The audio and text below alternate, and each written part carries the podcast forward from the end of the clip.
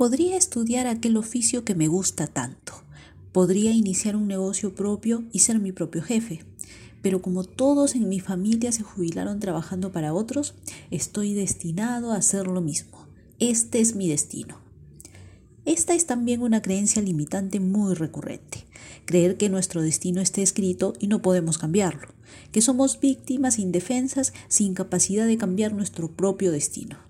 Las adversidades golpean tan fuerte que en ocasiones sentimos que siempre estaremos así, que hemos nacido para ser pobres, que hemos nacido para ser infelices o que hemos nacido para el desamor, sin percatarnos que somos nosotros mismos quienes dirigimos el volante del vehículo de nuestra vida y podemos decidir cambiar de ruta cuantas veces querramos, incluso en etapas de adversidad.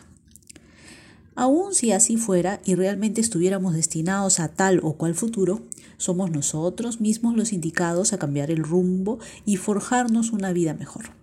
Ciertamente habrán circunstancias negativas que no podremos controlar, pero gestionar aquello que sí podemos controlar nos ayudará a darle la vuelta incluso a situaciones que creemos nunca podrían cambiar.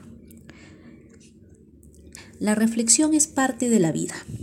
El equilibrio de pensar, un poco en el futuro sin desconectarnos del presente y recordando las enseñanzas del pasado, nos lleva a realizar cambios, dejar atrás hábitos y conductas que no nos han favorecido antes, que no nos favorecen hoy y que no nos favorecerán en el destino.